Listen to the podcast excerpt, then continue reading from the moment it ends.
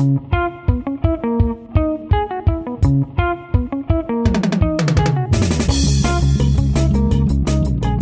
und herzlich willkommen bei Petterschul.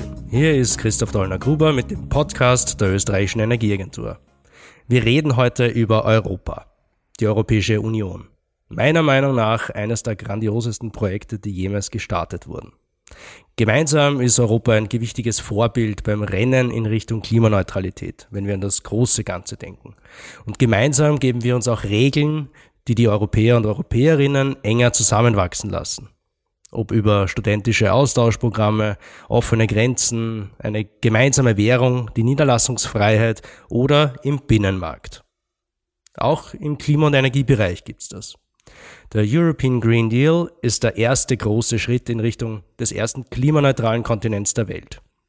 Es war der Auftakt für eine Reihe von weiteren weltweiten Bekenntnissen zu Net Zero, also zur Klimaneutralität von den USA, China, Japan, Brasilien, Großbritannien haben sich alle schon bekannt.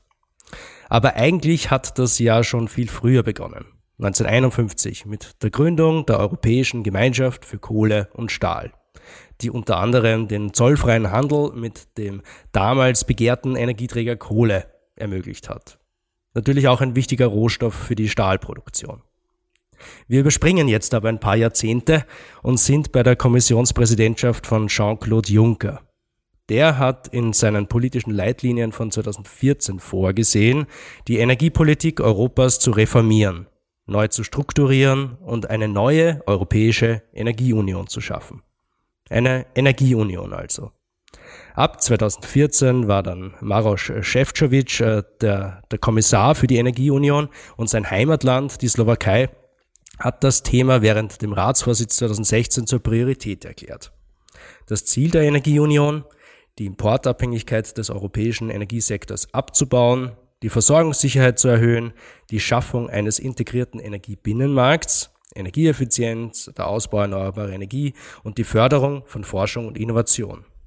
Und in einen Teilbereich dieser Energieunion tauchen wir heute ein, in den Stromsektor in den europäischen Markt für elektrische Energie. Wir besprechen den State of the Union, besser den State of the Electricity Union. Es geht um die europäische Integration des Strommarkts und die Folgen für Österreich. Und ich freue mich sehr auf diese Folge, Erstens, weil äh, wir sie endlich wieder in Präsenz aufnehmen können.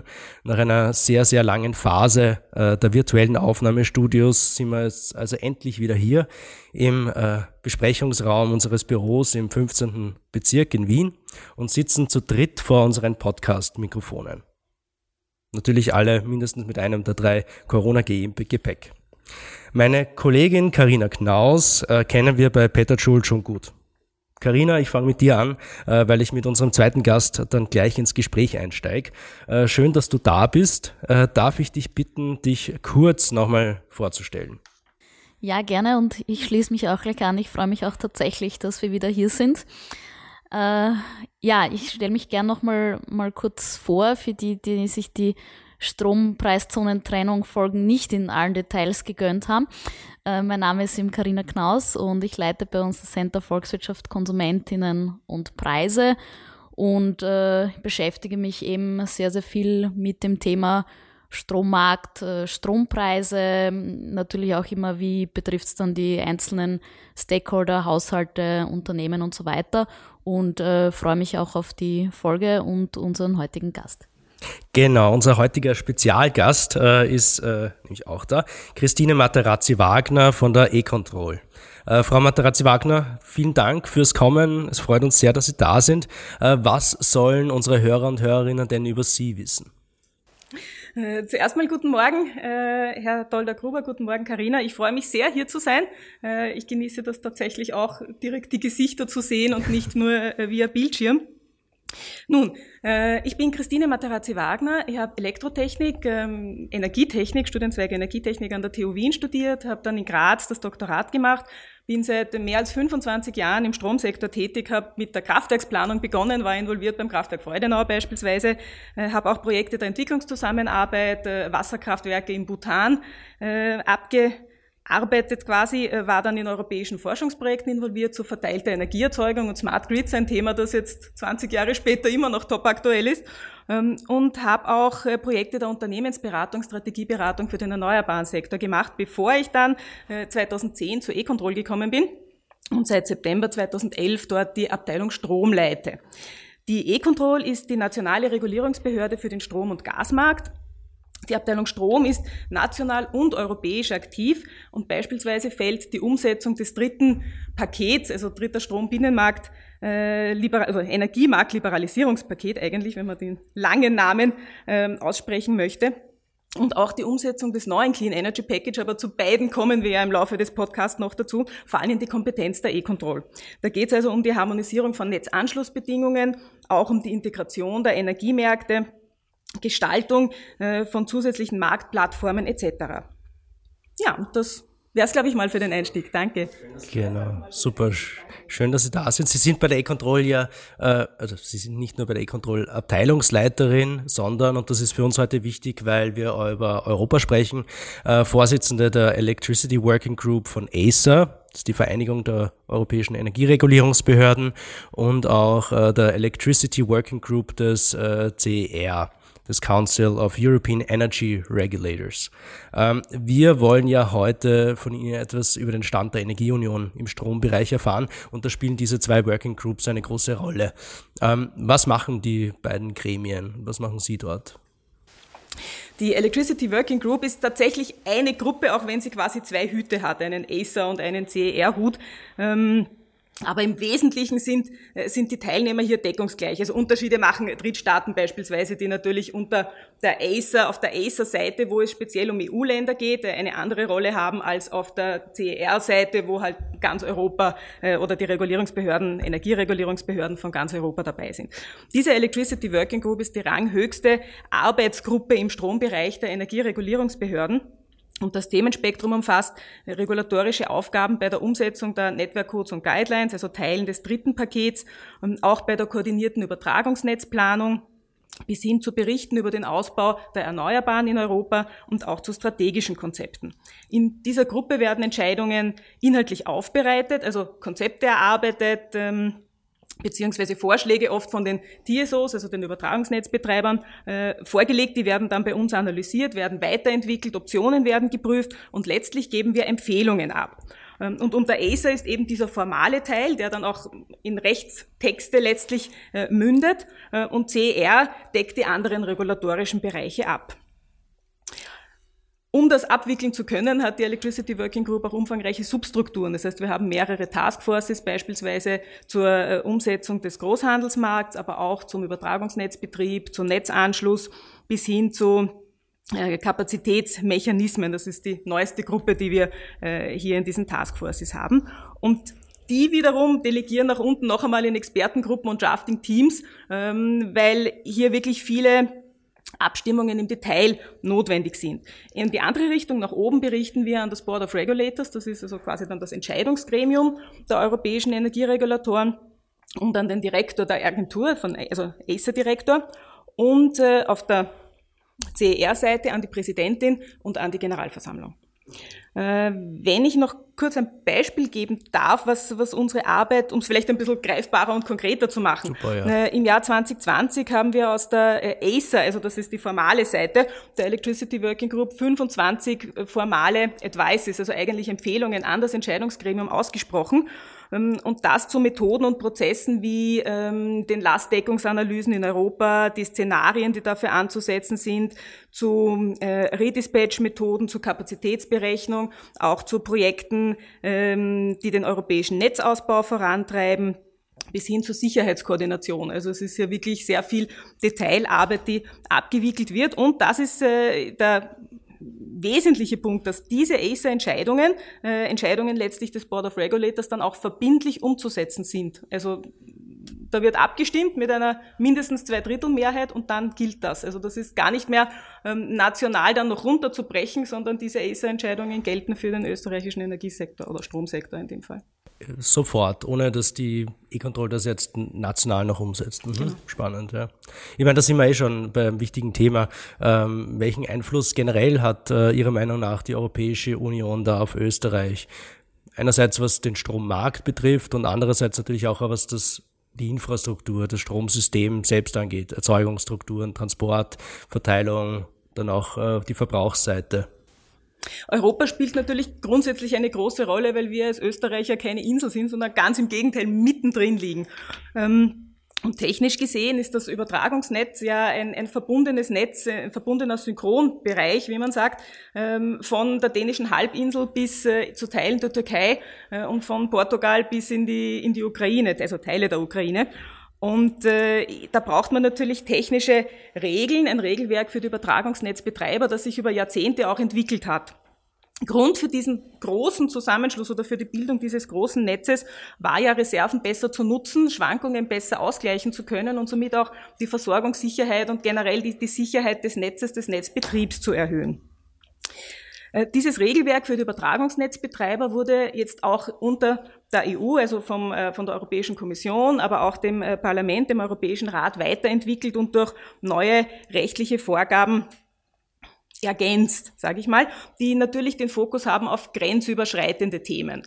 Ähm, zunehmend sehen wir allerdings jetzt schon, dass es auch Vorgaben und Ziele im Bereich der eher nationalen Themen, also im Bereich der Erzeugung gibt, hinsichtlich Lastdeckung beispielsweise, aber auch im Bereich der Verteilung. Also wir haben hier äh, nur die Themen Netzanschluss, Energiegemeinschaften, mhm. Aggregatoren, aber auch den großen Punkt Flexibilität. Und auf, auf dieses technische System setzt der Markt dann natürlich auf mit Marktintegration, mit Wettbewerb.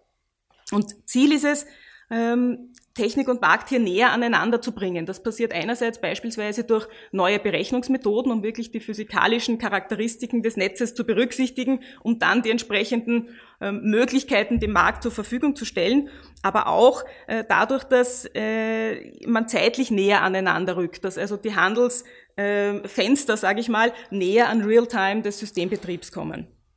Und letztlich geht es ja um die sichere, nachhaltige und leistbare Stromversorgung in ganz Europa. Mhm. Carina, ähm, wir haben es jetzt schon ein bisschen durchgehört. Es gibt eine Reihe von äh, Regularien, Vorschriften, Strategien, Richtlinien, Standards, äh, die da von europäischer Ebene daherkommen, ähm, beziehungsweise die wir uns dann auch selbst geben, weil es ist ja nicht irgendein ein anonymes Konstrukt, sondern wir sind ein Teil davon. Äh, kannst du uns da einen Überblick geben? Was, was sind das für Richtlinien, Standards, die da relevant sind? Ich weiß, das sind natürlich äh, Hunderte und Tausende. Wie viele Stunden so haben wir für diese Folge vorgesehen? Einen, einen, einen groben Überblick äh, für Leute, die jetzt noch nicht okay. so tief in EEDs und. Ich meine, ich, ich werde werd mein Bestes geben, ein paar Punkte vielleicht herauszunehmen.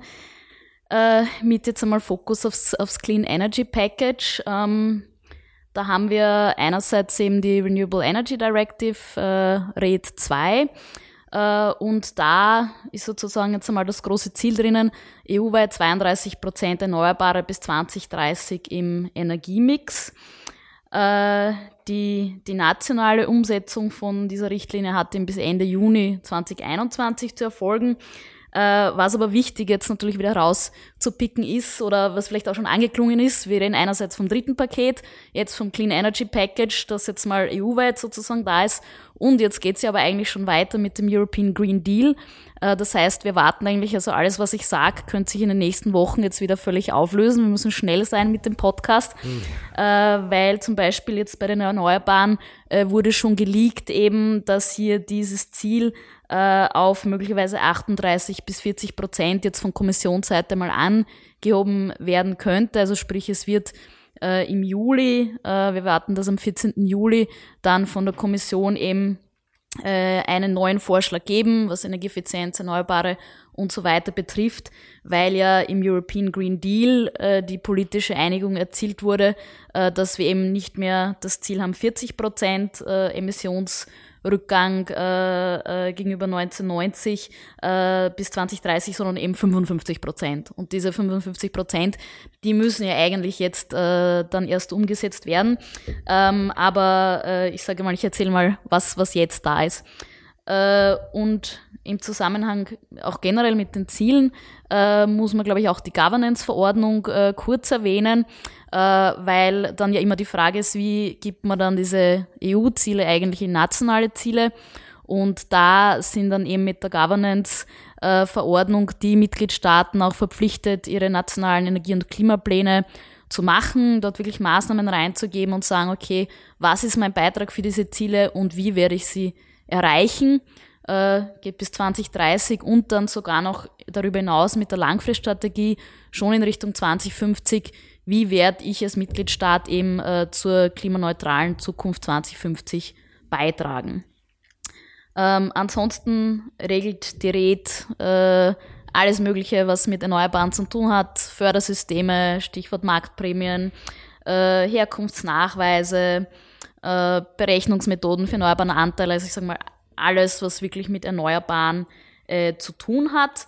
Äh, was man vielleicht auch noch, noch ein Punkt zur Rede sagen äh, kann, weil es auch schon erwähnt wurde, sind die erneuerbaren Energiegemeinschaften äh, die dann wirklich äh, dieses Peer-to-Peer äh, Austausch von erneuerbaren Energien erlauben sollen.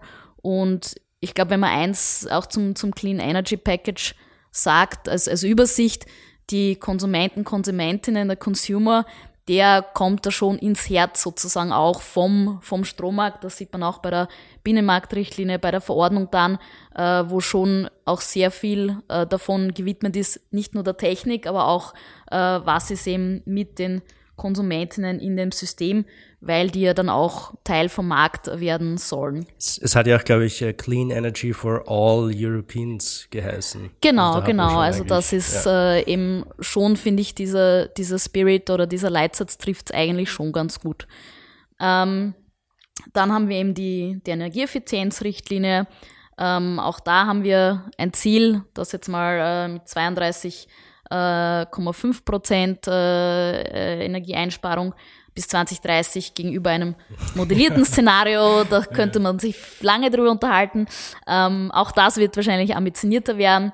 Ähm, ich habe es mir jetzt mal äh, umgerechnet. Wir wären dann circa bei äh, 40.000 Petajoule, glaube ich, EU-weit und Brexit, äh, ohne Brexit wären es dann 35.000, wenn das stimmt. Ähm, ja, und bei Strom habe ich eben schon, schon kurz erwähnt, äh, die Binnenmarktrichtlinie beziehungsweise die dazugehörende Verordnung, äh, die unser Strommarktdesign ganz, ganz wesentlich mitprägen werden äh, in den nächsten Jahren. Ähm, ich glaube, ein, ein Punkt, den wir vielleicht äh, erwähnen können, ich weiß nicht, ob es auch bei den Kapazitätsmechanismen noch äh, besprechen werden, äh, sind die 550 Gramm äh, CO2 pro kWh-Limit, also dass man dann schon festgelegt hat, dass de facto Kohlekraftwerke an diesen Kapazitätsmechanismen zum Beispiel nicht partizipieren werden können. Es gibt 70 Prozent für den grenzüberschreitenden Handel, also genau, viele, viele eingehen, Details, ja. wenn wir reden. Ähm, und in der Richtlinie auch eben die neuen Rollen von Aggregatoren, Bürgerenergiegemeinschaften. Ähm, also da sollten sich dann äh, wirklich, wenn das alles umgesetzt wird, auch für Endkunden und Endkundinnen auch ganz neue Marktmöglichkeiten ergeben, sich neue Markt, Märkte auftun.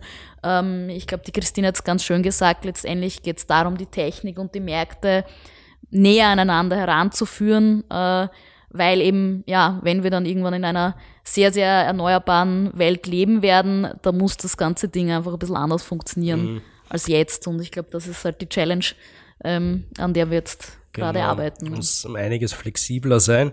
Ähm, gehen wir noch ein bisschen näher auf dieses Strommarktdesign an. Du hast es schon angesprochen, äh, Frau Materazzi-Wagner. Wieso braucht es da gemeinsame Regelungen und was äh, bestimmen diese Regelungen rund um das Strommarktdesign? Es geht ja um länderübergreifenden Wettbewerb und der braucht natürlich klare Regeln, klare Rollen, auch klare Verantwortungen, so dass man letztlich einem Level Playing Field für die äh, Marktteilnehmer möglichst nahe kommt. Und Dafür braucht es einmal primär äh, ein, ein, Festlegen auf ein System. Äh, das ist äh, beispielsweise für den Strommarkt in, in Europa ein zonales System im Unterschied zu einem nodalen System, das die äh, USA beispielsweise hat.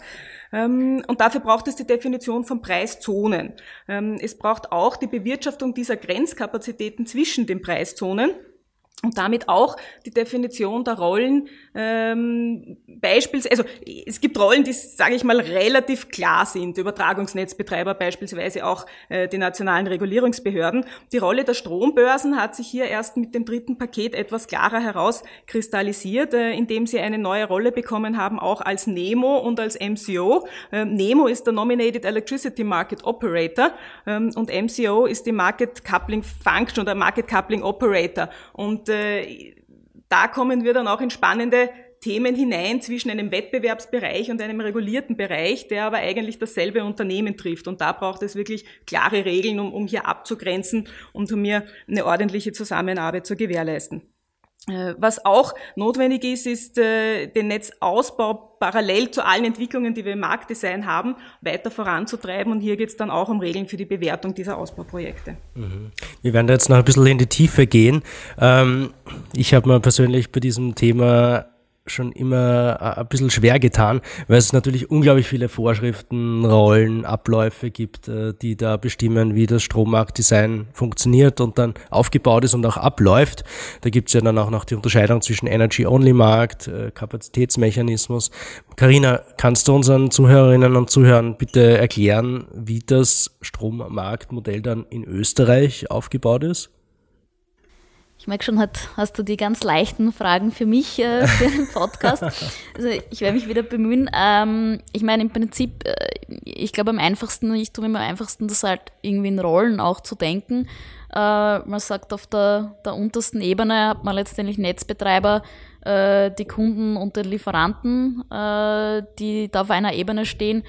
Ähm, und äh, dann hat man eben, äh, dass äh, die Netzbetreiber, die Teil eines Netzgebiets sind, die Netzgebiete sind Teil äh, einer Regelzone und eben alle, also Kunden, Erzeuger etc., äh, die sind eben Teil äh, äh, der Bilanzgruppen, äh, äh, die dann wiederum äh, Teil äh, oder die der Regelzone sind. Äh, letztendlich geht es auch immer darum, äh, wie verrechnet man das, also zwischen dem, äh, was eben Erzeuger, Lieferanten etc. geplant haben ähm, und dem, was dann halt tatsächlich äh, passiert. Also da gibt es eben äh, sozusagen ein, ein Verrechnungssystem. Ähm, ich sage jetzt mal, auf der Marktseite äh, ist aber letztendlich äh, immer sehr stark relevant, wie funktioniert einfach die Preisbildung und welche Marktsegmente gibt es. Äh, ist sehr erwähnt mit, mit Energy Only und Kapazitätsmechanismen. Ähm, in Österreich äh, haben wir im Wesentlichen einen Energy Only Market. Ähm, es gibt natürlich auch äh, Marktsegmente, wo es Kapazitätszahlungen gibt. Äh, das wäre zum Beispiel die Netzreserve oder die Regelreservemärkte, wo man auch sozusagen äh, ein Entgelt für Euro pro MW bekommt und nicht mhm. Euro pro MWH. Das heißt, das sind Kraftwerke, die kurzfristig einspringen, zum Beispiel, wenn es. Genau, also die haben Leistung äh, vorhalten mhm. und in dem Fall der Regelzonenführer äh, kontrahiert eben äh, diese unterschiedlichen Produkte. Äh, äh, ja, im Fall von den Regelreserveprodukten für den kurzfristigen ähm, Ausfall, im Fall von der Netzreserve äh, eben für äh, Redispatch äh, äh, im Wesentlichen auch hier immer. Natürlich eine ganz, ganz spannende Frage, äh, immer, wie viel äh, Redispatch macht man, Kosten, Nutzen, letztendlich zwischen den, den einzelnen Marktsegmenten. Äh, mehr Redispatch bedeutet wahrscheinlich mehr Kapazität äh, für den Handel, ähm, aber ist eben auch mit Kosten versehen. Also ähm, da, ich sag mal, zwischen diesen ganz unterschiedlichen Segmenten äh, den Überblick zu behalten, ich sage jetzt auch als Volkswirtin, was eigentlich das Optimale ist, die optimale Aufteilung. Ähm, das ist natürlich ähm, äh, wirklich äh, sehr, sehr schwer. Und dann natürlich im Großhandelsmarkt hat man dann noch die unterschiedlichsten Marktsegmente, Produkte zwischen langfristiger Handel, äh, Absicherung, langfristige Absicherung und dann eben den kurzfristigen bis, bis ganz, ganz kurzfristigen Geschäften. Ähm, eben auch, auch jetzt die Christine schon erwähnt, das Ziel ist es halt hier dann äh, immer mehr auch in die Kurzfristmärkte reinzugehen und auch äh, in Europa dann die Markt, Market Time Units äh, auf 15 Minuten, also die Handelszeiträume mhm. äh, auf, auf 15 Minuten äh, zu bringen und äh, ja, das so ganz, ganz grob, sage ich jetzt mal. Aber gibt es natürlich in jedem Segment und bei jedem Bereich tausend Details von technischen Regeln, Marktregeln, mhm. äh, ja. Auf, auf das äh, werden wir heute nicht eingehen. Wir wollen ja ein bisschen so einen Überblick bekommen. Äh, Frau Materazzi-Wagner, Sie haben einen guten Überblick, was so die europäische Situation betrifft, äh, auch die Umsetzung in einzelnen Ländern. Äh, ist dieses Modell, das die Karina jetzt gerade beschrieben hat, äh, dieses, dieser Aufbau des österreichischen äh, Strommarkts eine österreichische Eigenheit oder ist das in der ganzen EU durchwegs halbwegs gleich strukturiert oder wo gibt es da Unterschiede? Das sind weitgehend ähnliche Modelle, also den, den Rahmen hat man schon äh, großteils übernommen. Gravierende Unterschiede, also vielleicht ein, interessante Unterschiede gibt es dann immer und das äh, haben wir festgestellt bei der Übersetzung des englischen europäischen Regelwerks auf Deutsch beispielsweise, weil dann natürlich äh, die deutschen Begriffe, also die Deutschland-deutschen Begriffe sich mit den österreichisch-deutschen Begriffen nicht, äh, nicht immer decken. Und äh, wo wir Bilanzgruppen haben, gibt es in Deutschland Bilanzkreise und das führt dann immer ein bisschen zu Verwerfungen in den mhm. europäischen Diskussionen, weil hier unterschiedliche Begriffe verwendet werden. Aber abseits von diesen Kleinigkeiten, die natürlich leicht zu regeln sind, ähm, gibt es schon gravierende Unterschiede beispielsweise äh, bei der Rolle oder bei dem Verständnis, äh, wie äh, die, Verteilnetze organisiert sind. Also die Verteilnetzbetreiber ähm, sind in Österreich sehr viele, äh, jenseits der 100. Äh, in Deutschland, wenn ich es jetzt richtig in Erinnerung habe, glaube ich überhaupt über, über 800. Ähm, in anderen Ländern sind es ja wenige, da sind es zwei, drei, vielleicht zehn. Ja? Ähm, und das beeinflusst dann jetzt nicht notwendigerweise das Konzept eines Marktdesign, aber das beeinflusst jedenfalls dann die Zusammenarbeit, weil es einfach äh, deutlich mehr Player sind. Relevant ist natürlich auch die Größe eines Marktes. Ähm, so gibt es äh, in, in Irland die Ausprägung, dass sie hier einen, einen Pool haben, wo man auch hineinbieten muss, weil der Markt eben so klein ist und äh, weil man irgendwie doch versucht, hier eine ausreichende Liquidität zusammenzubringen. Unterschiede gibt es auch, ob man jetzt sagt, äh, das Commitment der Erzeuger ist oder der, auch in den Bilanzgruppen ist auf, auf ein Portfolio, dass man sagt quasi ein Kraftwerkspark und man kann dann noch schauen, wie man den einsetzt oder wirklich auf eine einzelne Unit, ein einzelnes Kraftwerk. Es gibt in Europa auch Länder, die mehrere Preiszonen haben, Italien beispielsweise, ähm, die das dann aber trotzdem wieder äh, auf einen, sag mal, Durchschnitts- oder auf, einen einheitlichen Kundenpreis runterbrechen. Also da gibt es dann eine Berechnungsformel, einen Berechnungsvorgang, dass es für den italienischen Endkunden dann wieder quasi egal ist, in welcher Preiszone er ist. Ähm, und natürlich gibt es immer noch Länder, die auch ähm, eigentlich nicht mehr zulässig, aber dennoch regulierte Endkundenpreise haben. Ähm, und das ist ein Thema, wo wir, glaube ich, im weiteren Gespräch auch noch draufkommen werden, äh, warum wir denn nicht nur diesen Energy-Only-Market im Fokus haben, der in der Theorie natürlich ganz toll ist, äh, warum wir dann trotzdem über Kapazitätsmechanismen auch noch nachdenken. Mhm. Umso interessanter ist ja dann, ähm, wie diese unterschiedlichen Modelle, Märkte miteinander verknüpft sind, zusammenspielen. Und Karina, das haben wir in schon einigen Folgen rund um die Strompreiszonentrennung, rund um äh, Euphemia, das Flow-Based Market Coupling ja auch schon angesprochen. Ähm, immer wieder da mit Fokus Österreich. Äh, kannst du uns nochmal kurz erklären, wie die Marktkopplung in der EU prinzipiell funktioniert und was dabei äh, passiert? Ja, äh, ich werde mich bemühen. Also ich würde jetzt einmal vereinfacht sagen oder um es jetzt äh, vielleicht zu veranschaulichen, Marktkopplung bedeutet eben, dass letztendlich die Preise in eigentlich, also quer durch Europa, also im quasi Price Coupling of Regions sind, glaube ich, 95 Prozent des Verbrauchs äh, Europas, äh, sage ich mal, abgedeckt. Jetzt mal für den Day-Ahead-Bereich.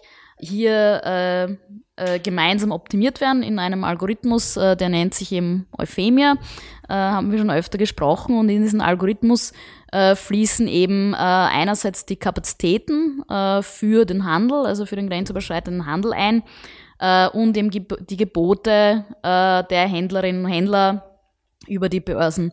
Und als Output, also was kommt dann raus am Ende äh, des Tages, eben einerseits die, die Positionen, äh, die Nettopositionen der Gebotszonen, also sprich, äh, wie viel wird importiert, exportiert werden äh, äh in diesen Zonen und äh, eben die Preise äh, für jede Stunde im Day-Ahead-Bereich äh, für den nächsten Tag. Und äh, für die, die Berechnung dieser Kapazitäten für den grenzüberschreitenden Handel gibt es im, im Wesentlichen zwei Verfahren. Das eine ist äh, NTC, ATC-based, ähm, so wie ich sage jetzt mal früher äh, überwiegend der Fall war und das Zielmodell eben, äh, wo es hingehen soll und wo Österreich im Rahmen von, von CWE auch schon dabei ist, ist eben die lastflussbasierte Kapazitätsberechnung, äh, wo man eben dann nicht mehr nur auf die Gebotszone geht und sagt, ich kann eben zwischen Österreich, äh, Slowenien x MW äh, für den Handel zur Verfügung stellen, sondern man hat wirklich einzelne Netzelemente, äh, sogenannte CNIs, äh, bricht das auf die runter.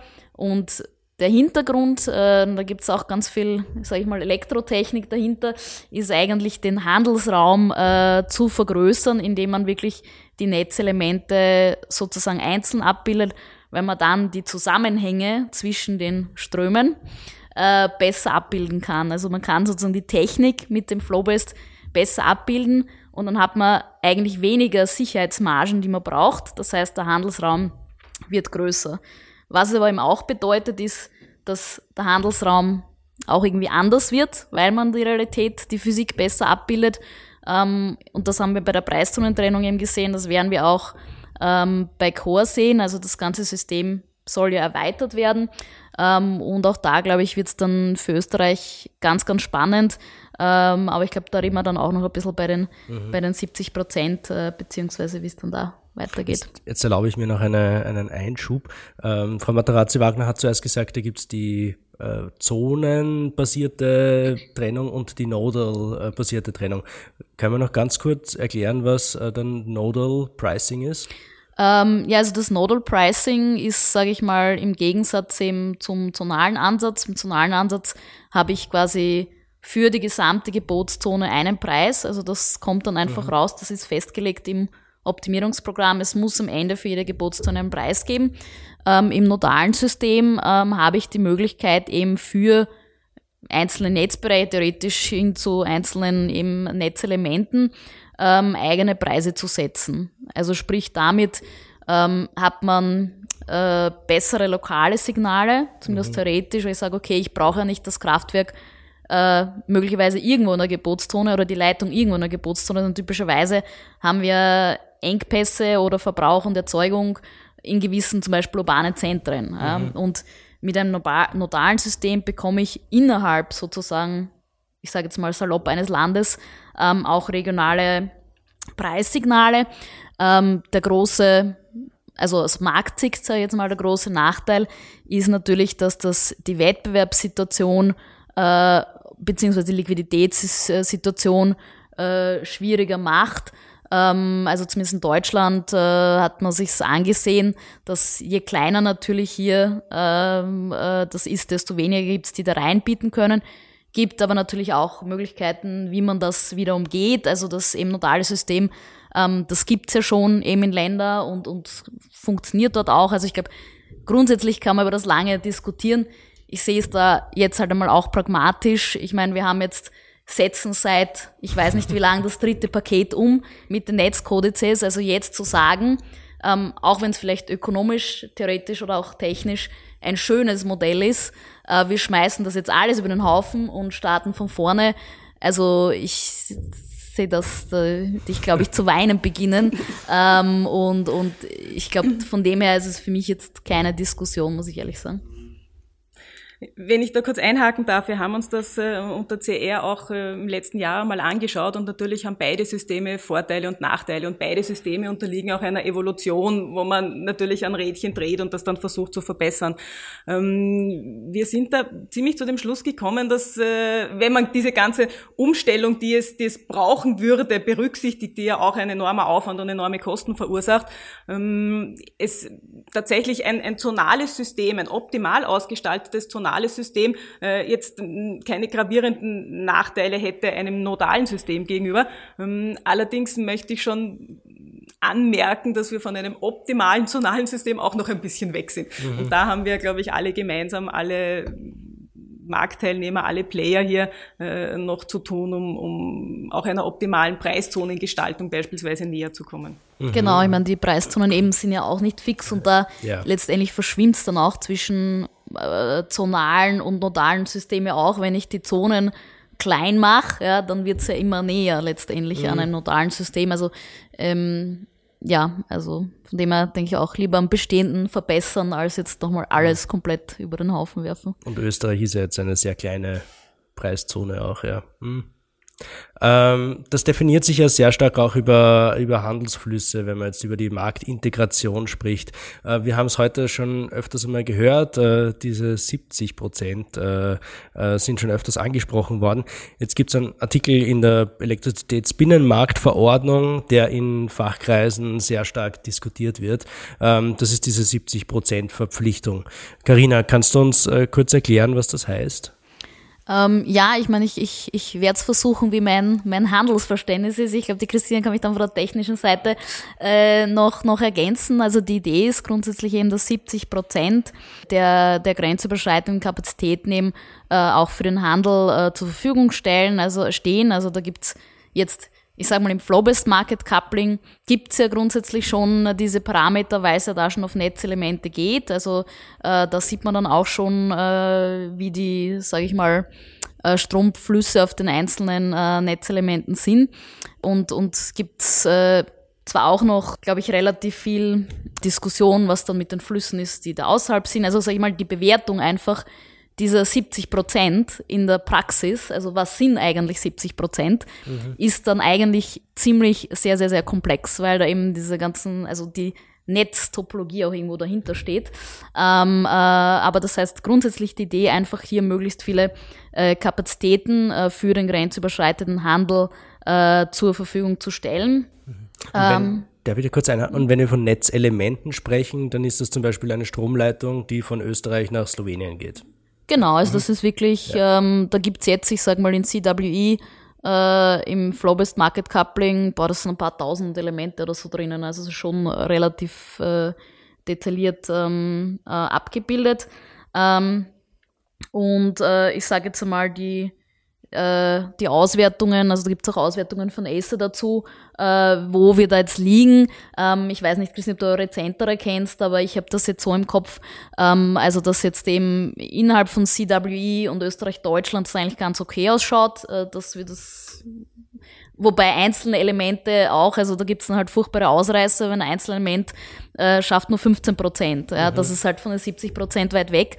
Und äh, eigentlich müsste es ja so sein, meinem Verständnis nach, dass dann eigentlich schon für einzelne äh, Elemente gilt. Also sprich, eine Durchschnittsbetrachtung bringt uns nicht so viel, aber wenn wir es im ja. Durchschnitt haben.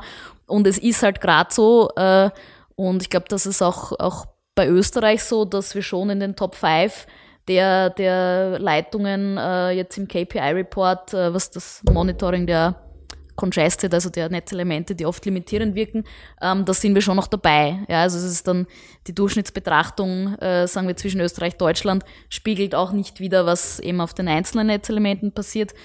Ähm, und dann halt ganz schlecht schaut's dann äh, teilweise mit mit äh, äh, Südosteuropa aus. Also ähm, ich glaube Österreich, Tschechien, da waren wir so bei 10 Prozent äh, und äh, Slowenien, ich weiß nicht, 40 oder so. Also das ist einfach zu den 70 ähm, äh, noch, noch ein, ja, ein ziemlich großer weiter Weg. Und äh, es wurden ja auch insofern eben von österreichischen Übertragungsnetzbetreiber hier ähm, Ausnahmen beantragt, damit man eben diese 70 Prozent jetzt einmal auch 2021 eben nicht erfüllen wird. Mhm. Ja, also. Frau Materazzi-Wagner, was muss man tun, damit man da hinkommt auf diese 70 Prozent?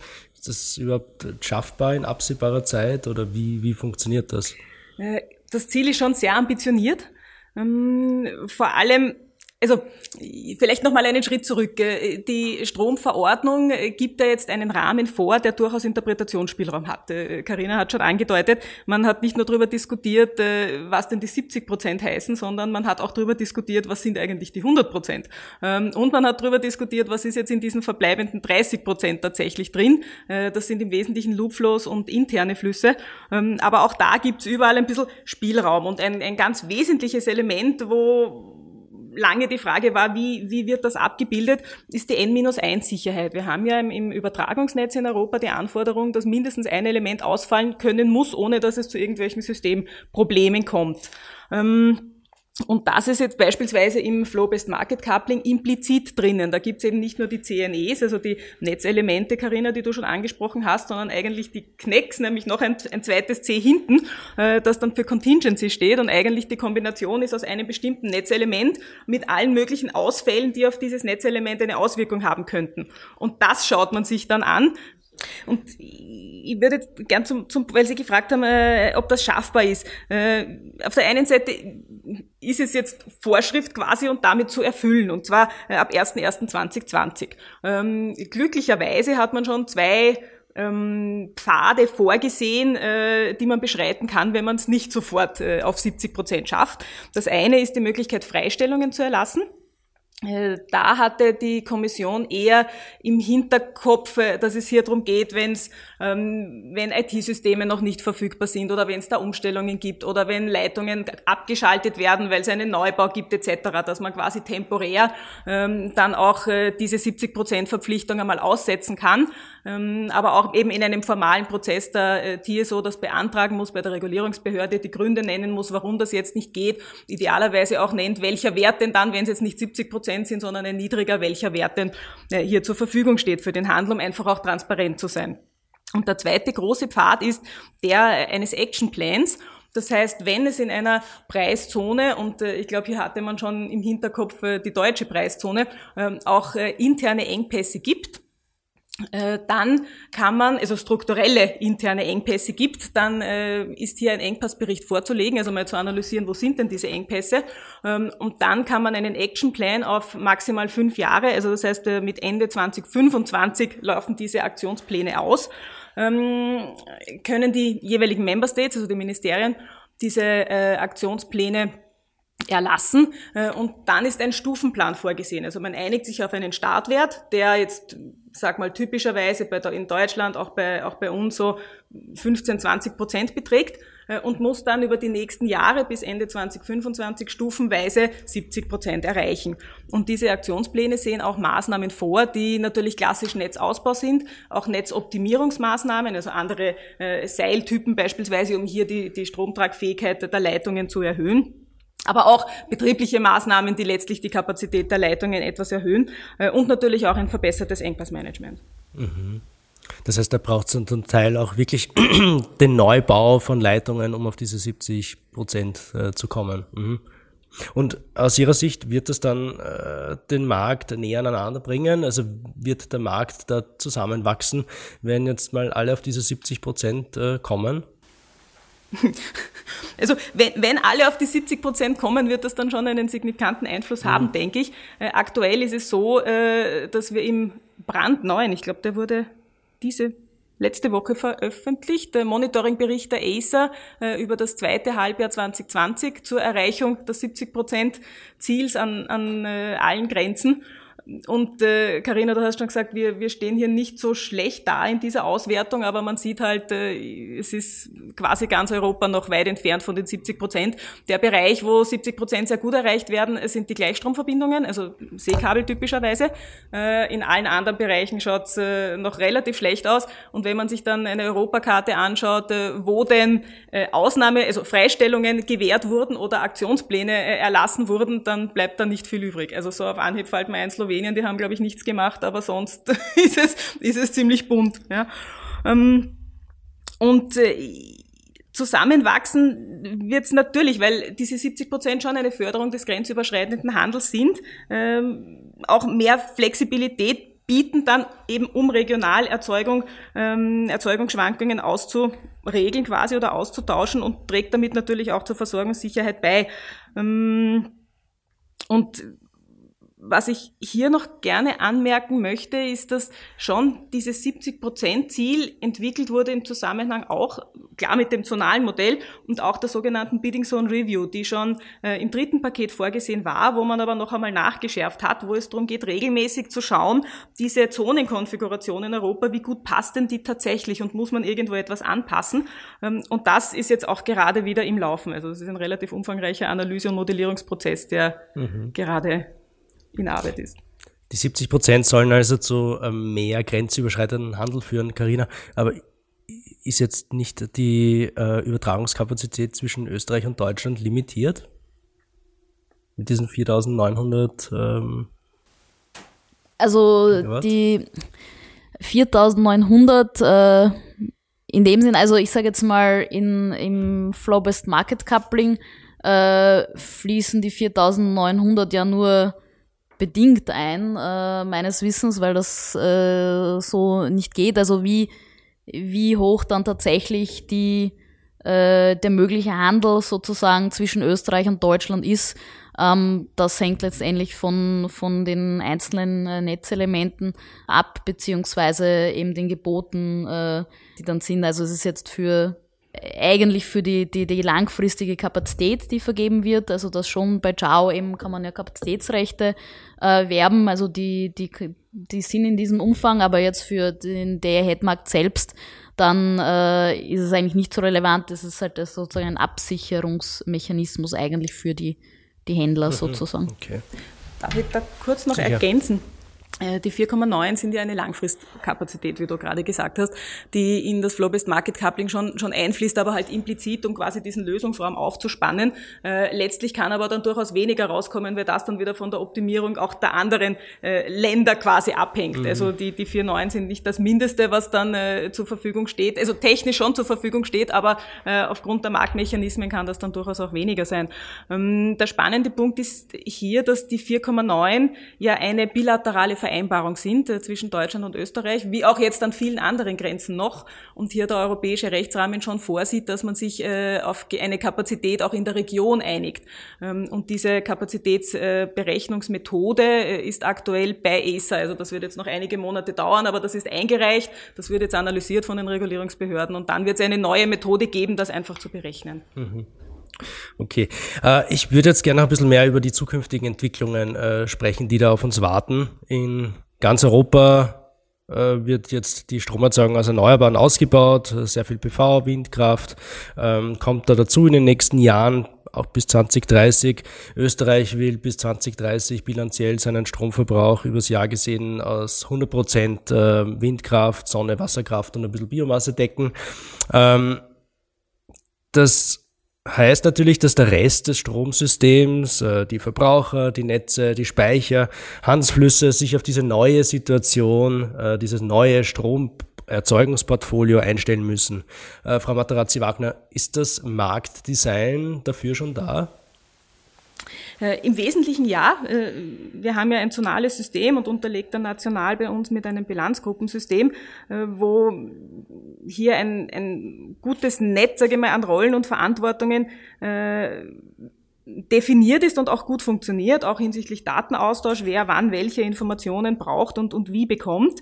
Wesentliche Elemente sind natürlich sowohl auf der europäischen Ebene als auch national ähm, die entsprechenden Regelwerke. Das heißt, äh, das wären die europäischen Verordnungen, eben die Netzwerkkodizes äh, auf der, auf der europäischen Seite zum Netzanschluss beispielsweise, aber auch zu äh, die CACM-Verordnung, also Capacity Allocation und, und Congestion Management.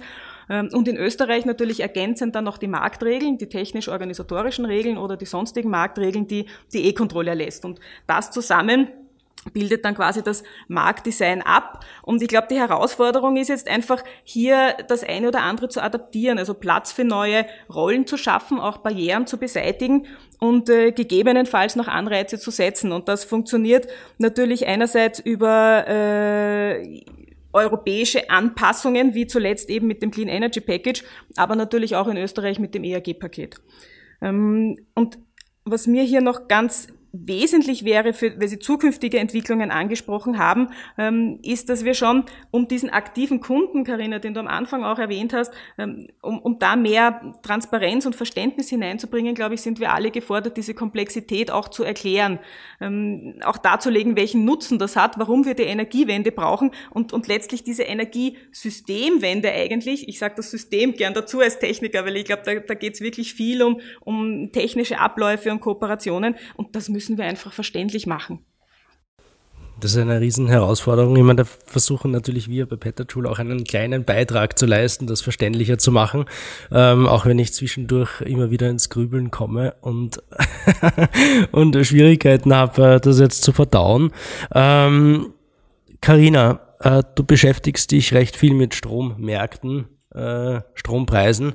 Äh, mir ist dann auch eine Europakarte von Agora in Erinnerung, äh, die die Idee hat, Großhandelsstrompreise für die einzelnen Länder der EU ausweist. Das ist ein Durchschnittspreis des Jahres 2020. Und da sticht doch heraus, dass die in Griechenland und in Polen zum Beispiel viel höher sind als in anderen Ländern jenseits der 45 Euro pro MWH. In Österreich sind wir da eher bei 33 MWH gelegen. In Deutschland waren es 30 MWH und in Schweden sogar nur 19 Euro pro MWH. Wieso ist der Strom in Griechenland und Polen um so viel teurer? Äh, ich glaube, einerseits, du kennst die Antwort, aber äh, was ich vorausschicken würde, ist, äh, da reden wir jetzt natürlich von den Großhandelspreisen. Ja? Also wenn wir jetzt von den Endkundenpreisen reden, schaut es natürlich wieder anders aus. Aber am Großhandelsmarkt äh, ist es so, äh, dass Polen und Griechenland zum Beispiel empfindlich teurer sind. Ähm, und äh, ein Grund ist natürlich dafür, dass Polen insbesondere eben von Steinkohle und Braunkohle noch wesentlich in der Erzeugung abhängig ist. Ähm, auch Griechenland eben überwiegend fossile Erzeugung hat. Ähm, und äh, das sind einfach Kraftwerke, die eben ihre Kohle, ihr Öl etc. kaufen müssen, plus dann natürlich noch CO2-Zertifikate. Ähm, das heißt, das ist einfach äh, teurer als, ich sage mal, ein Windrad, das um Grenzkosten de facto 0 Euro äh, einspeist oder, oder verkaufen kann, weil wenn der Wind geht, geht er und dann werde ich das Windrad laufen lassen. Ähm, also das macht es einfach teurer. Äh, man muss natürlich auf der anderen Seite schon, glaube ich, auch dazu sagen, dass diese erneuerbaren Anlagen, die wurden natürlich teilweise gefördert. Das heißt, äh, gerade auch in Deutschland ähm, haben die Haushalte natürlich dann in Form der EEG-Umlage auf dieser Seite mehr bezahlt, auch wenn die Großhandelspreise äh, sehr, sehr niedrig waren. Ähm, ich sehe das immer so, dass war und ist halt eine Investition in die Energiezukunft, wenn dann die Erneuerbaren äh, marktnäher werden, wettbewerbsfähiger werden, ähm, dann wird sich äh, hoffentlich das Großhandelsgefüge, äh, die Preise sich noch weiter ändern, auch die, die Zahlungen, die dann die Haushalte leisten müssen, äh, sich verringern. Ähm, äh, das heißt, das ist sozusagen aus, aus meiner Sicht im, ja, die, die Investition gewesen, ähm, um dann diese Anlagen einfach in die, die Marktreife äh, zu bringen. Ich meine, das ist ja auch letztendlich der Sinn äh, gewesen dahinter, hinter diesem äh, Fördersystem. Mhm. Ich sehe jetzt gerade, wir sind schon ziemlich fortgeschritten in der Zeit, ähm, aber ich frage Sie, Frau Materazzi-Wagner, noch, ähm, diese unterschiedlichen Preisniveaus äh, im Großhandel von den europäischen Ländern, ist es dann ein Zeichen dafür, dass die Strommärkte vielleicht doch noch nicht so wirklich integriert sind? Ähm, wo gibt es da eine Möglichkeit, dass die Länder noch mehr zusammenwachsen und was braucht es dafür? Äh, wir befinden uns ja auf einem Entwicklungspfad und äh, klar, da sind wir noch lange nicht am Ziel angelangt. Äh, der nächste große Schritt aus meiner Sicht ist in der Region Core, also in dieser großen zentraleuropäischen Region, das Flow-Based Market Coupling einzuführen. Ähm, ein weiterer Schritt, den man dringend braucht, ist den Netzausbau voranzutreiben. Da sind viele Projekte signifikant verzögert. Das, das trifft ganz Europa. Ähm, und natürlich auch die Erzeugungsportfolios im Rahmen der Dekarbonisierung entsprechend umzustellen. Und die Regeln, die es wohl braucht, sind äh, beispielsweise, äh, ein, und das ist im Werden, aber das, das braucht halt auch alles Zeit, äh, ein gemeinsames Netzmodell hier zu, zu haben, dann auch transparent zur Verfügung zu stellen, auch die MTUs, äh, die Market Time Units, Karina, du hast das ganz am Anfang angesprochen, anzugleichen. Das sind also lauter so kleine Barrieren oder Hürden, die wir noch überwinden müssen und auch äh, Gate Opening Closure Times, also da gibt's viele, viele kleine Schritte, die wir noch tun müssen. Bei den Großen vielleicht eher, dass man ein Zusammenwachsen dieser Regionen, also Core, beispielsweise mit den italienischen Nordgrenzen, die derzeit eine eigene Region bilden, dass man das dann äh, fusioniert. Beziehungsweise auch, aber das ist vielleicht noch eine Spur zu weit gedacht, äh, den grenzüberschreitenden Markt nicht nur im Großhandel zu haben, sondern vielleicht auch in anderen Marktsegmenten. Mhm. Ähm, Core heißt, also momentan gibt es CWE, das ist Österreich, Deutschland, äh, Luxemburg, äh, Belgien, Frankreich, habe ich noch einen vergessen? Niederlande. Niederlande. Und da kommen jetzt Länder dazu. Welche sind das dann noch in der Core-Region? Äh, das ist sehr salopp gesagt der Osten, also von, von okay. Ungarn bis mhm. Rumänien, äh, also von Ungarn stimmt jetzt nicht, also äh, Tschechien, Slowakei, Ungarn, Rumänien, ähm, Kroatien, Slowenien. Bulgarien bin ich mir jetzt nicht ganz sicher, Kroatien jedenfalls, Slowenien auch. Also mhm. Österreich liegt dann quasi mittendrin. Okay. Ähm, Sie haben es auch schon angesprochen, Netzausbau ist da ganz wichtig. Äh, dieser Netzausbau trägt natürlich auch sehr stark dazu bei, dass das Stromsystem äh, flexibler funktioniert, weil leichter äh, Lasten von A nach B verschoben werden können. Ähm, Flexibilisierung heißt aber auch, äh, den Verbrauch zum Beispiel zeitlich zu verlagern.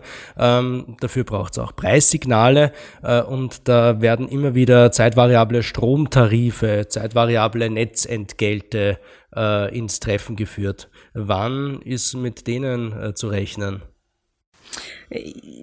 Die, die Frage kann man in zwei Richtungen beantworten. Einerseits würde ich sagen, quasi sofort, weil der Rechtsrahmen gibt das jetzt schon her. Äh, ob die dann tatsächlich kommen, ist wieder mehr eine Frage, wie, wie kommuniziert man das? Äh, wer, wer, also wo ist der, wie, wie schauen die Business Cases dazu aus? Welche Kundensegmente interessieren sich überhaupt dafür? Ähm, grundsätzlich gehen die Vorgaben der Europäischen Kommission natürlich in diese Richtung. Äh, Strompreise sind hier kein großes Thema, sage ich mal. Das lässt sich, lässt sich relativ leicht äh, zeitvariabel machen. Zu den zeitvariablen Netztarifen äh, ist es ein bisschen schwieriger, weil die implizieren das Thema Systemdienlichkeit, äh, weil den Tarif sollte man ja nur dann anpassen, wenn das Netz quasi oder das System auch etwas davon hat. Und diese Signale Strompreisdienlich oder marktdienlich und systemdienlich, die können natürlich schon widersprüchlich sein. Und jedenfalls braucht es dazu Smart Meter, äh, denn ich brauche ja, um zeitflexibel abrechnen zu können, äh, auch die 15 Minuten Messwerte und ein entsprechendes Clearing-System dazu. Mhm. Und die werden ja äh, in Österreich gerade ausgerollt, die Smart Meter. Ähm, gerade umfasst jetzt eine Zeitraum von mehreren Jahren, aber ja. ja, äh, mehr oder weniger schnell. Ähm, Gut, so wie es in Österreich unterschiedliche Bundesländer gibt, äh, gibt es in äh, Europa äh, unterschiedliche Länder und wie die Eigenheiten österreichischer Bundesländer unterschiedlich sind, ist das wahrscheinlich auch in, Ös in, in Europa der Fall. Äh, mich würde da noch interessieren, äh, in der Zusammenarbeit zwischen den Regulatoren auf europäischer Ebene, gibt es da ähm, ähnliche Konstellationen wie zum Beispiel bei diesen technischen Aspekten. Also da die Gruppe der Länder mit hohem erneuerbaren Anteil, da die Atomkraftländer wie Frankreich und ähm, auf der anderen Seite die Kohleländer. Also vertreten die da auch unterschiedliche Interessen oder haben die unterschiedliche Hintergründe? Ja, die, die nationalen Energieregulierungsbehörden haben natürlich unterschiedliche Hintergründe, auch ein bisschen ein unterschiedliches Setup, je nachdem. Also eine, eine Gesellschaft öffentlichen Rechts wie, wie bei uns wäre mir jetzt nicht bewusst, aber das ist, glaube ich, auch einfach der nationale Rechtsrahmen, der dann unterschiedliche Organisationsformen zulässt in Europa. Ähm, wichtig ist, dass es Unterschied, also für Strom und Gas sind alle zuständig. Es gibt mhm. aber durchaus Regulierungs-, also Energieregulierungsbehörden in anderen Ländern, die dann noch für Wasser, für Wärme, für andere Themen zuständig sind. Und ähm, die NRAs sind auch unterschiedlich, also NRA steht für National Regulatory Authority, äh, sind unterschiedlich aktiv in, in dieser europäischen Zusammenarbeit. Einerseits natürlich davon abhängig, welche Ressourcen sie überhaupt zur Verfügung haben äh, und dann schauen auch, wo, wo die jeweiligen Interessen liegen. Und das kann jetzt ein technischer Aspekt sein, so wie Sie es angedeutet haben. Das kann aber auch einfach die Größe des Mitgliedstaats sein. Also wir haben Themen, wo, wo ganz klar die großen andere Interessenslage haben als die kleinen Länder. Mhm. Ähm, das kann aber auch äh, die Lage oder die Anzahl der Grenzen sein. Also wir haben oft äh, ein, ein Thema, weil wir halt sehr viele Grenzen haben, sehr viel Koordination und dann gibt es eine andere Interessenslage als in, in Portugal beispielsweise. Mhm, spannend. Äh, eine Frage noch zum Abschluss. Ähm, ist betrifft den europäischen Emissionshandel. Ähm, wir erleben da ja eine ziemliche Preisrallye. Es geht stetig nach oben. Wir sind schon jenseits der 50 Euro pro Tonne CO2.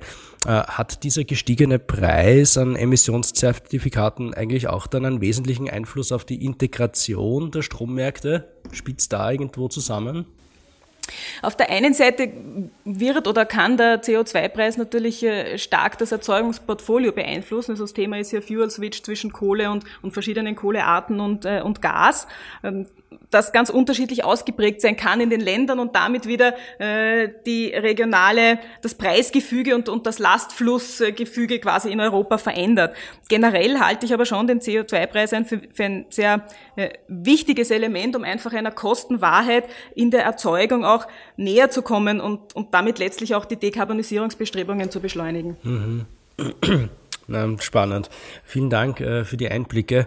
Ähm mein Eindruck ist da, also wir in der Energieagentur, wir beschäftigen uns ja sehr viel äh, mit Evidenz rund um äh, Policy Making, politische Gestaltung, äh, Strategieentwicklung, Förderprogramme, konkrete Gesetze. Ähm, und da gibt's natürlich sehr viele innerösterreichische Komplexitäten. Ich habe es auch schon ein bisschen angesprochen. Ähm, natürlich auch durch die Sektorkopplung, das heißt die Verschiebung von Grenzen zwischen unterschiedlichen Energieträgern, Strom, Gas. Ähm, ich finde es aber auch höchst spannend, wie wieder die Wechselbeziehungen zwischen uns und den Nachbarländern im Strombereich äh, äh, sich entwickeln, natürlich auch sehr stark zunehmen und das hat Auswirkungen auf zum Beispiel die Optimierung eines Stromportfolios, äh, die Abschätzung eines zukünftigen Bedarfs an Stromspeichern. Äh, zum Beispiel wie viel an saisonaler Variabilität in einem äh, Stromerzeugungsportfolio kann man durch Importe, Exporte ausgleichen. Also da, da spielt natürlich die, die Integration der europäischen Märkte eine große Rolle. Äh, wie eng koppeln wir uns an Deutschland, wo der Strommix in Zukunft ja um einiges mehr ähm, Volatilität durch den Ausbau der Windkraft, der Photovoltaik haben wird, weil es halt dort nicht wie bei uns sehr viel Wasserkraft gibt, sondern eben diese äh, Energieformen ausgebaut äh, werden müssen. Und da kommt schon noch einiges an Komplexität äh, dazu. Ähm, das ist, ist, äh, ist was, das mir in letzter Zeit immer stärker auffällt. Es wird da auf jeden Fall nicht Fahrt, Karina. Ähm, Frau Materazzi-Wagner, ich glaube, Ihnen wird da auch nicht fad. Äh, danke jedenfalls für das äh, spannende Gespräch, ähm, die interessanten Einblicke in den Stand der Europäischen Stromunion, was sich da schon getan hat, was sich noch entwickeln muss, ähm, wie weit wir sind. Ich würde sagen, wir kommen jetzt zur nächsten Rubrik unseres Podcasts. Äh, jeder jede von uns hat eine erwähnenswerte Zahl der Studie, einen Artikel oder ein Buch mitgebracht. Das ist das Peter Schul Fundstück.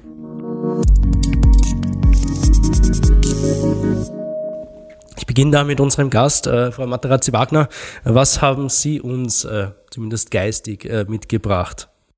Ich habe einen Bericht von CER mitgebracht, der heißt Long-Term Generation Investment Signals in a Market with High Shares of Renewables. Ähm, dieser Bericht wurde am 5. Mai heuer veröffentlicht auf der CA-Website und wir haben uns hier angesehen, ob durch den höheren Anteil an Erneuerbaren im europäischen System ähm, diese, dieser Missing Money Gap sozusagen, äh, von denen die fossilen Kraftwerke auch äh, immer wieder sprechen, ob der verschärft wird und äh, wie man hier das System gegebenenfalls anpassen könnte.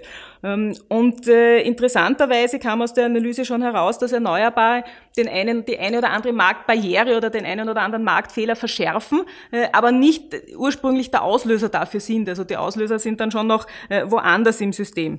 Und äh, Empfehlungen, die dann kommen, sind äh, auf der einen Seite diese Marktbarrieren abzubauen, klar, ähm, aber auch äh, Aktionen, die hier gesetzt werden, wirklich klar und transparent zu machen. Äh, Geht es auch viel um, um Glaubwürdigkeit und um, um Vorhersagbarkeit von künftigen Änderungen. Äh, es geht darum, dass auch Unsicherheiten reduziert werden und damit man damit einfach also an diesen Änderungen auch im, im Regelwerk schaut, wie kann man äh, den europäischen Markt wieder attraktiv für neue Erzeugungsanlagen machen. Mhm. Super. Den Link äh, zur Studie werden wir auf jeden Fall in unseren Shownotes dazugeben. Karina, äh, was erzählst du uns?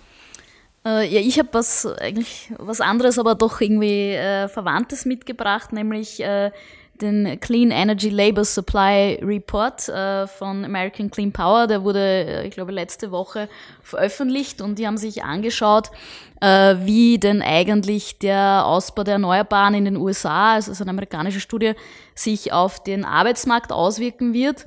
Äh, das ist ja auch ein Thema, äh, das, das uns äh, beschäftigt, wie wir das alles arbeits- und fachkräftemäßig schaffen werden. Und was mich da einerseits überrascht hat, ist, dass äh, wenn man jetzt äh, für 2020 äh, zusammenzählt, äh, die Leute, die im Bereich äh, PV, Wind, äh, Batterie arbeiten, äh, versus äh, Menschen, die bei Kohle, Gas, Erdöl tätig sind. Da hat jetzt äh, äh, tatsächlich mit über 400.000 äh, Beschäftigten äh, der erneuerbare Bereich den fossilen Bereich überholt. Also die sind mit 390.000 äh, gerade drunter. Äh, und, äh, Schon jetzt. Ja, ja. genau, das mhm. ist 2020. Das hat mich doch als, als Zahl überrascht. Ähm, äh, und äh, das Zweite ist natürlich, dass äh, sie auch Prognosen gemacht haben in die Zukunft auf Basis des äh, erneuerbaren Ausbaus und äh, sie rechnen da mit äh, in den nächsten Jahrzehnt mit äh, fünf bis sechs Millionen äh, ja, fünf bis sechs Millionen Jobjahren. Also mhm. wenn man mhm. das durch die zehn Jahre dividiert, dann sind wir bei 500 bis 600.000 zusätzlichen Jobs. Ähm, und das ist in manchen Bereichen, also zum Beispiel gerade äh, äh, bei Wind, äh, weil man sagt, große Windanlagen müssen eigentlich auch vor Ort gemacht werden, die kann man nicht durch die ganze Welt äh, schippern, also gerade die modernen Anlagen äh, ist das einfach um, ich glaube, es war so über 50 Prozent oder so oder 60 Prozent über dem, was normalerweise prognostizieren worden würde als Jobwachstum in dem Bereich. Ähm, das heißt, äh, da geht man schon auch, dass man massive Anstrengungen braucht, diese Leute äh, überhaupt zu kriegen. Und äh, ist, wir sehen es ja auch generell bei uns im Energie- und Klimabereich. Ähm, da gibt's viele Jobs. Also dann noch mein Appell, falls uns junge Leute zuhören, äh, geht's in den Energie- und Klimabereich. Ähm, ja, äh, da wird's äh, viel zu tun geben äh, und, und wir brauchen auch die Leute, äh, damit wir es äh, damit wir's natürlich schaffen können. Ja, das ist ein interessanter Aspekt. Ähm im Gegensatz zu, was weiß ich jetzt, äh, Kohleregionen beispielsweise, ist, sind die Erneuerbaren dann ja nicht äh, geografisch konzentriert, sondern sind äh, decentralized, äh, verteilen sich über das ganze Land und so werden sich wahrscheinlich auch die Jobs dann ähm, halbwegs übers, übers ganze Land verteilen, oder? Ich sage ja, also die Studie, äh, witzig, wir haben ja vorhin nicht drüber geredet, ja. aber hat sich das auch regional angeschaut. Ja. Und ich meine, es ist schon so, ähm, dass, dass gerade bei PV, das zentriert sich natürlich schon sehr auf Südwesten. Also gerade mhm. Kalifornien hat auch jetzt den überwiegend größten Anteil äh, der, der Leute, äh, die dort arbeiten. Mhm. Natürlich auch Kalifornien, reicher Bundesstaat, jedes. Haus eine PV-Anlage, viel Sonne. Äh, bei Wien, da schaut es schon ein bisschen anders aus. Also da sieht man eigentlich wirklich in ganz äh, zentral USA von Nord bis Süd äh, eine, eine Verteilung, sage ich mal, jetzt bei Onshore äh, von, von den Anlagen und den Jobs, äh, die, da, die da kommen werden. Ja, ich finde das auch kommunikatorisch ein interessanter Aspekt, weil in den USA das sehr präsent ist. Also ähm, Joe Biden streicht da jetzt nicht unbedingt äh, hervor, dass es um die Rettung des Klimas geht und dass das wichtig ist, sondern äh, sieht dieses, äh, diesen Ausbau der erneuerbaren Stromerzeugung auch voll als äh, Build Back Better ähm, Jobprogramm und äh, redet immer von Jobs, Jobs, Jobs, die da entstehen. Und das ist äh, durchaus was, das in Österreich und Europa vielleicht noch nicht so klar kommuniziert wird, dass da auch ein ganz großes Marktpotenzial da ist, dass sehr viele Jobs, zukunftsfähige Jobs äh, entstehen. Mein Fundstück hat auch was mit dem Thema Kommunikation äh, zu tun, äh, wo wir gerade dabei waren. Es ist ein Webinar, ein kostenloses Webinar äh, von Klimaaktiv, der Klimaschutzinitiative des BMK. Ähm, es ist für alle, die mehr über effektive Klimakommunikation äh, wissen wollen. Ähm, das Webinar trägt dann den Titel Vergesst die Fakten. Zehn Thesen zur Klimakommunikation. Ähm, muss zugeben, vergesst die Fakten, muss ich auch ein bisschen an einen anderen amerikanischen Präsidenten denken. Ähm, aber der war ähm, mit seiner Kommunikation ja auch durchaus äh, erfolgreich in seiner Zielgruppe. Ähm, außerdem wird das äh, Webinar von Karel Mohn durchgeführt. Äh, er ist der Chef der Plattform klimafakten.de und da wird er wohl schwer was gegen Fakten sagen können. Das Webinar findet am 29.06. um von 10 Uhr bis 11.30 Uhr statt und den Link zur Anmeldung geben wir gerne in die Show Notes. Ähm, wenn ihr diesen Podcast nach dem äh, 29.06. anhört, dann könnt ihr tatsächlich leider nicht live dabei sein, aber ähm, ich habe schon durchgehört, dass es unter Umständen eine Aufzeichnung geben könnte des Webinars zum Nachschauen. Ganz sicher. Äh, das habe ich schon erkundigen können, gibt es eine Nachberichterstattung. Das heißt, ihr könnt es nachlesen, ähm, worum es da gegangen ist und was äh, äh, die Key Takeaways sind äh, zur erfolgreichen Klimakommunikation. Ja, das war's auch schon. Äh, auch schon ist gut. Äh, ich glaube, wir haben da eh ziemlich äh, lang gesprochen Sorry. heute. Ähm, aber das Thema ist auch komplex. Es war äh, spannend. Ähm, ich bedanke mich sehr herzlich bei den, meinen Gästen, bei ähm, Christine Materazzi-Wagner von E-Control, Karina Knaus, vielen Dank fürs Kommen. Danke. Ja, ich danke auch für die Einladung und vor allem für die Gelegenheit, äh, Informationen zu teilen zum Strommarkt. Und das ist wirklich ein Bereich, der eine rasche oder rasende Evolution äh, gerade erlebt. Und äh, somit auch von meiner Seite der Aufruf, wer sich irgendwie für Energie interessiert, es ist super spannend gerade in dem Bereich. Genau, danke. und es werden ganz viele Leute gesucht auch. Ähm, ich höre nicht nur bei uns, sondern auch, auch rundherum in vielen Institutionen, ja.